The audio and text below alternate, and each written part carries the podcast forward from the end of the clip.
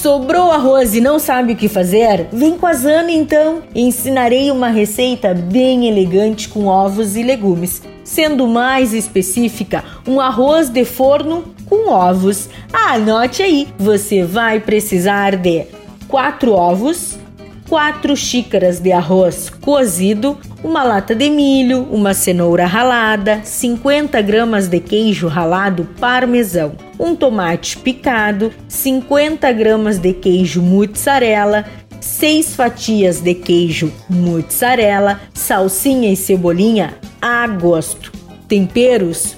Use e abuse. O modo de preparo: em uma tigela, bata os ovos e misture com o arroz e comece a adicionar o milho, a cenoura, o tomate, a mussarela, o parmesão ralado, a salsinha, a cebolinha verde e tempere como seu paladar mandar. Então, em uma travessa untada, acomode o arroz e leve ao forno em temperatura de 220 graus por cerca de 15 minutinhos.